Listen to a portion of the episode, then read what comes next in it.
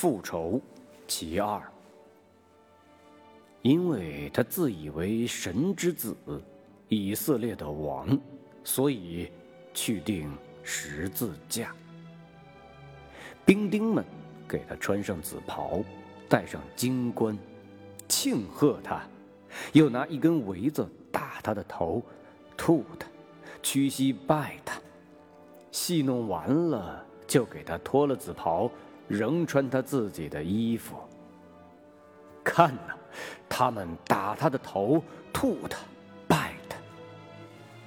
他不肯喝那用墨药调和的酒，要分明的玩味以色列人怎样对付他们的神之子，而且叫永久的悲悯他们的前途。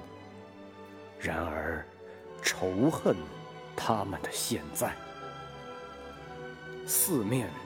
都是敌意，可悲悯的，可咒诅的。叮叮的响，钉尖从掌心穿透，他们要定杀他们的神之子了。可悯的人们啊，使他痛得柔和。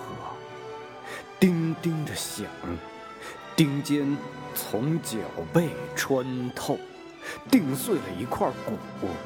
痛楚也透到心髓中，然而，他们自己定杀着他们的神之子了。可咒诅的人们呐，这使他痛得舒服。十字架竖起来了，它悬在虚空中，他没有喝那用墨药调和的酒。要分明的玩味以色列人怎样对付他们的神之子，而且叫永久的悲悯他们的前途。然而，仇恨他们的现在，路人都辱骂他，祭司长和文士也戏弄他，和他同定的两个强盗。也讥诮他。看呐，和他同定的，四面都是敌意，可悲悯的，可咒诅的。他在手足的痛楚中，玩味着可悯的人们的定杀神之子的悲哀和。可咒诅的人们要定杀神之子，而神之子就要被定杀了的欢喜。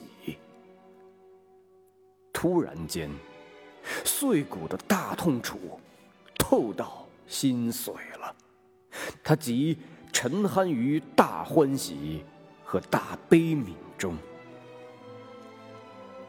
他腹部波动，悲悯和咒诅的。痛楚的波，遍地都黑暗了。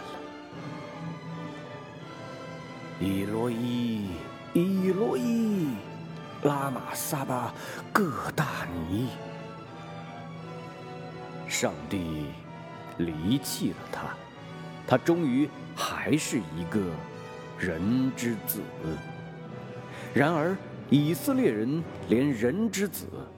都定杀了，定杀了人之子的人们的身上，比定杀了神之子的尤其血污、血腥。一九二四年十二月二十日。